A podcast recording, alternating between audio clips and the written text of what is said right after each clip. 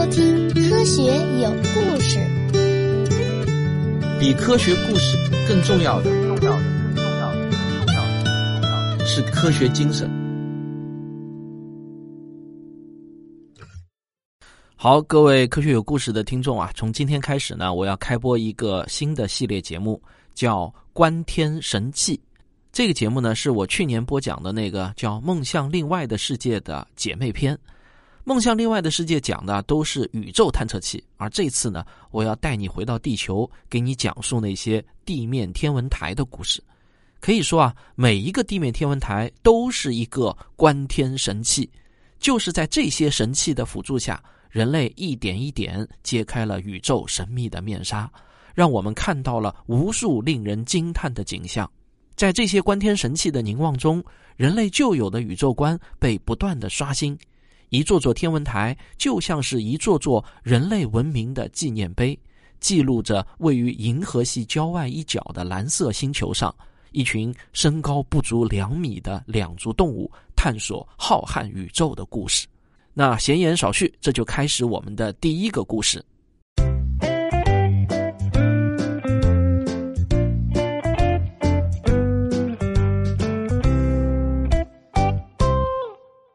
一九三零年十二月的一天，在德国柏林，时值隆冬，北风呼啸。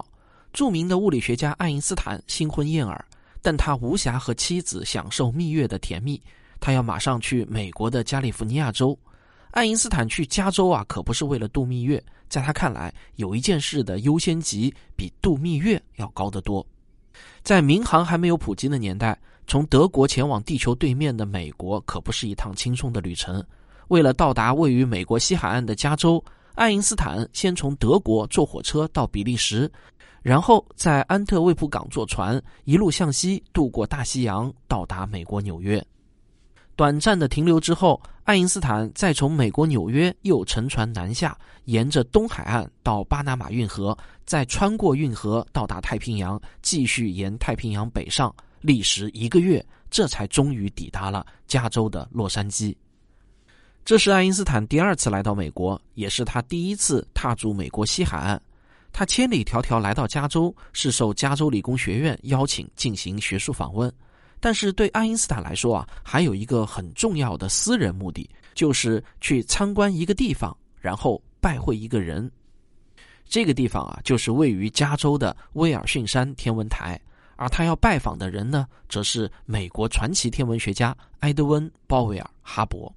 哈勃在威尔逊山天文台做出的发现，不仅刷新了爱因斯坦的认知，也刷新了人类对宇宙的认知。威尔逊山天文台也因为这项发现，在整个人类天文学史上写下了浓墨重彩的一笔。那咱们今天啊，就来讲一讲这个威尔逊山天文台的故事。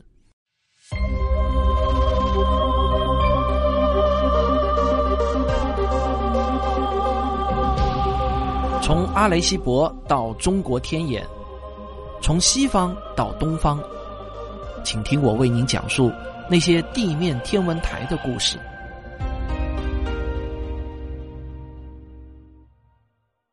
一九零四年，被誉为太阳观测之父的美国天文学家乔治·埃勒里·海尔来到了位于加州洛杉矶东北部的威尔逊山，他一眼就相中了这个宝地，为什么呢？因为威尔逊山所在的区域上空有一种比较罕见的大气现象，被称为逆温层。通常情况下呢，气温是会随着海拔的升高而降低的，但由于一些复杂的成因，有些地方则刚刚好反过来，这就是逆温层。逆温层带来的一个最大的好处啊，就是大气非常的稳定。威尔逊山是整个北美地区大气最稳定的区域之一，特别有利于天文观测。海尔发现这块宝地后，马上啊就把一台当时世界上非常先进的天文望远镜从叶凯士天文台搬了过来。就这样，威尔逊山天文台正式成立了。天文台成立后，海尔就率领科研团队投入到了对太阳的观测研究中。就是在这里，他证明了太阳黑子是太阳强磁场的中心，这也是人类首次探测到地球以外的天体磁场。但是很快，海尔就嫌望远镜的口径太小了，对于天文学家来说啊，对望远镜口径的追求那是无止境的，多大都嫌不够。但海尔除了做科研是一把好手，他还有另外一项天赋，他拉赞助也同样是一把好手。他很快呢就说服了当地的富商为天文台捐钱。一九零八年，威尔逊山天文台建成了当时世界上最大的天文望远镜。有了这个世界上最先进的望远镜啊，威尔逊山天文台一下子就成了香饽饽。世界各地的研究者那是慕名而来，这其中就包括了传奇天文学家哈勃。哈勃早年呢是在叶凯士天文台做研究，自从海尔把望远镜搬到了威尔逊山，又建成了新的大望远镜，他就成了威尔逊山的常客。哈勃呢是一个精力无限的年轻人。不但在芝加哥大学双修了天文学和数学，还热爱拳击。他研究生毕业的时候啊，他可以选择天文学或者数学，也可以选择成为一名职业拳击手。万幸的是啊，当然这是站在我这个天文爱好者的角度来说，哈勃啊最终选择投身到了天文学领域。在哈勃开始投身天文学的时代，学界的主流观点认为，银河系就是整个宇宙，宇宙的大小就是银河系的直径。所有的天体要么靠近银河系的中心，要么呢就跟我们的太阳系一样，处在银河系的某条悬臂上。不过呢，也存在着一些不同的声音。其实啊，早在十七世纪，天文学家们就发现了夜空中有一种螺旋形状的星云。今天我们每个天文爱好者都知道，这些星云其实呢就是一个星系。但早期的天文学家。不可能轻易想到啊，这些在望远镜中像一片雪花一般的星云是一个星系。等到天文学家们发现银河系的形状是螺旋形之后啊，才开始有一些人怀疑那些螺旋状的星云会不会也是一个跟银河系一样的星系呢？假如这种观点是对的，那就是说我们的宇宙并不是只有银河系，在银河系之外还有星系，这就等于颠覆了人类的宇宙观。是了不得的大事儿啊！但问题是，非同寻常的主张需要非同寻常的证据，光有大胆的猜想那是不够的。科学结论需要的是证据。历史就把解决这个问题的重任交到了哈勃手里。那么，到底该如何找到证据呢？这个问题困扰着哈勃。咱们先上个小广告，广告之后见。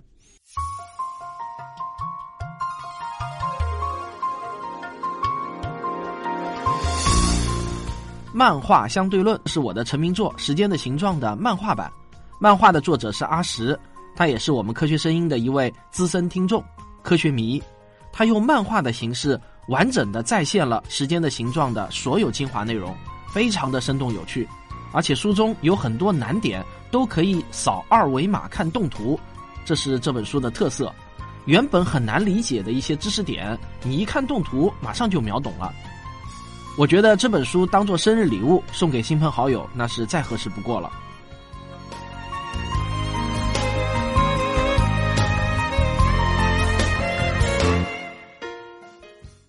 哈勃采用的方法呢，叫光谱分析。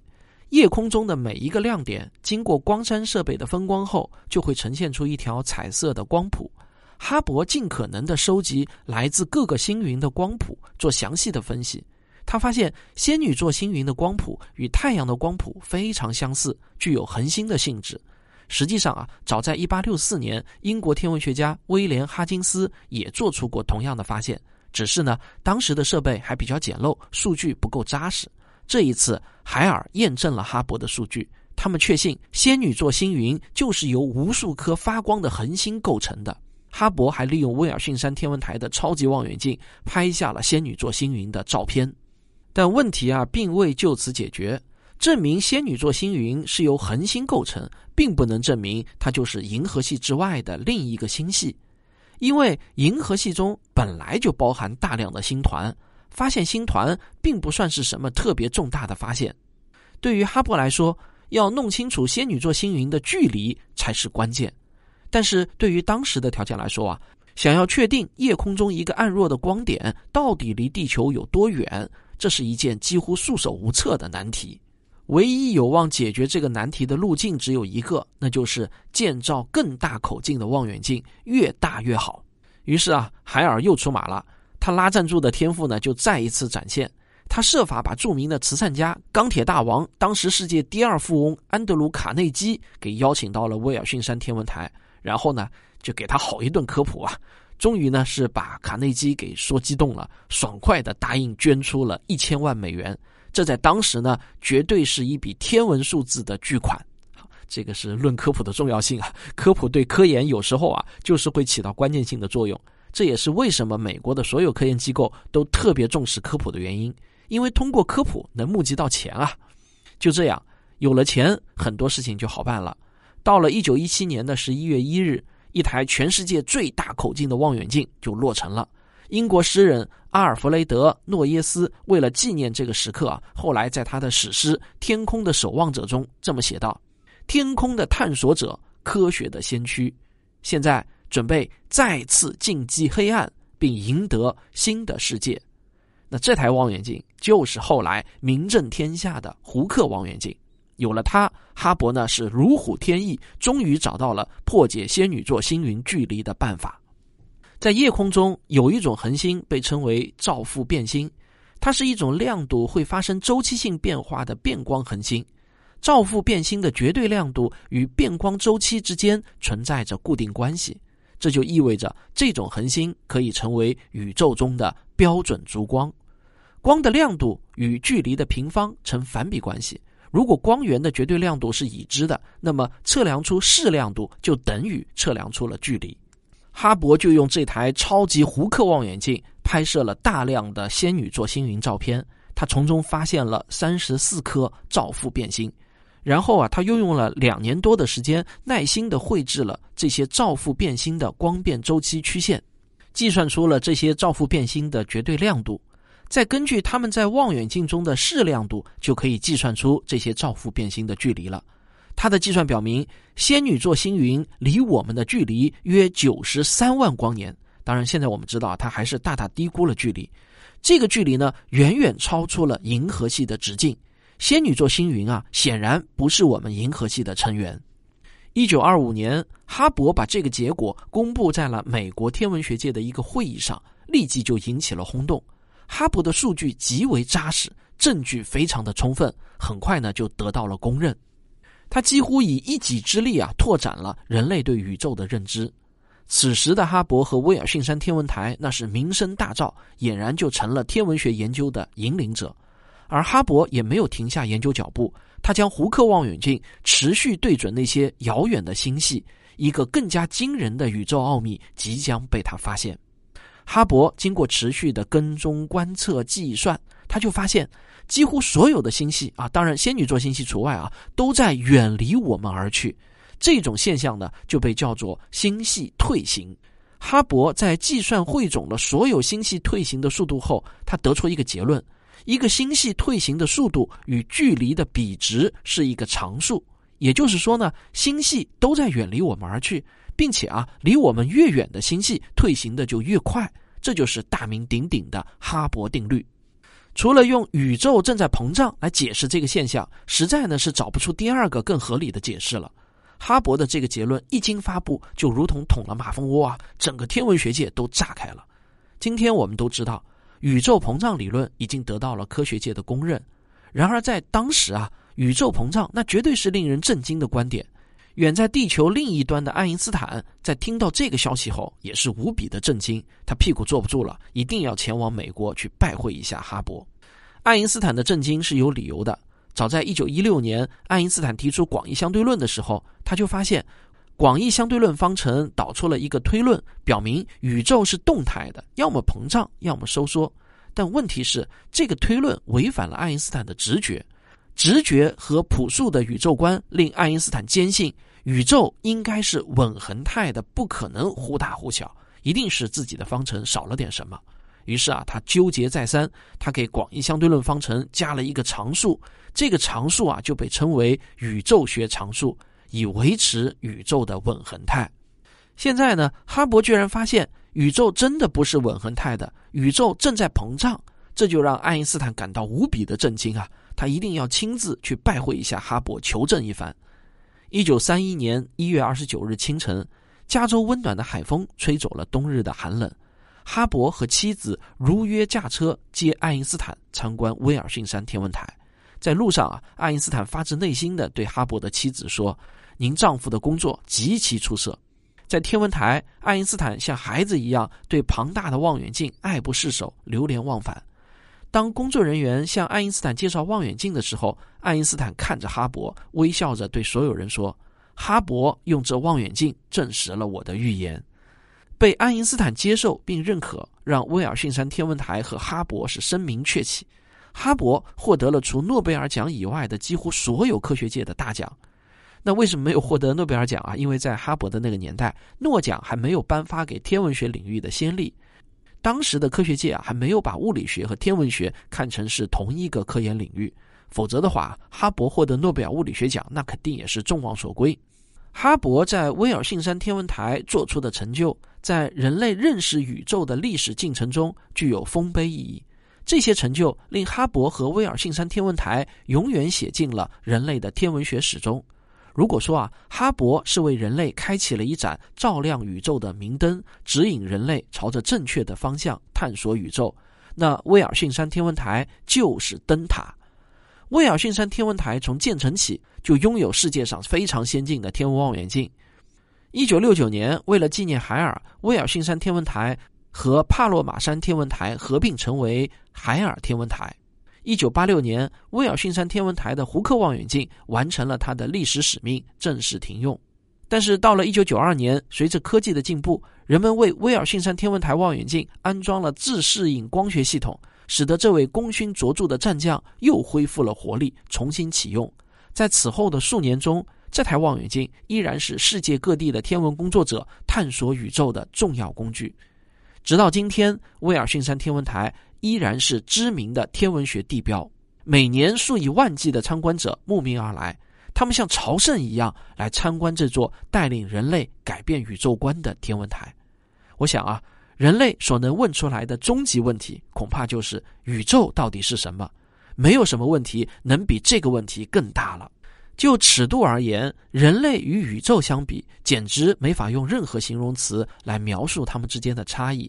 但就是在宇宙面前如此渺小的人类，却能找到窥探宇宙全貌的方法，这实在是令人感到惊叹。哈勃在威尔逊山天文台留下的传奇故事，是人类文明认识宇宙全貌的开端。它让我们深刻的体会到，科学如何用证据说话。在证据面前，即便是爱因斯坦这样的大神级科学家，也必须服气。证据。是一切答案的前提。好，感谢您的收听，这就是本期节目，我们下期再见。科学声音，观天神器这个系列节目呢，我计划一共播出十二期左右，这是本系列节目的第一期。那这个系列呢，也是由我和我的往期写作训练营的优秀学员共创的。那我的训练营已经毕业了一百五十多位学员了，他们之中呢涌现出了近三十位非常优秀的作者。去年啊，我和他们一起组建了汪杰科学有故事团队，陆续开始共创内容。春节后呢，就要上市署名科学有故事团队的第一本书，叫《植物的战斗》，由著名的磨铁图书策划出版。啊，这本书呢就是《植物有故事》的呃实体书版，然后啊还有另外几本共创的书，包括致命传染病系列等啊，都在编辑的过程中了。这个观天神器系列呢，会与之前的梦想另外的世界合并为一个天地星辰系列来出版。我很高兴，我当初开办这个训练营的目的是达到了，也就是呢，既帮助了科普写作爱好者实现他们出书的梦想，也帮助我产出更多优质的科普节目。我感觉呢，这是真正的双赢啊！因为各种原因，我最近一个月的节目更新频率呢是比较低的。但是呢，我可以承诺，春节后我的更新频率会有一个报复性的反弹，因为我已经囤了很多优质的内容了。等过完春节啊，就会开始陆续的放出。好了，没过几天啊，就要过春节了。在这里呢，我提前祝您春节快乐。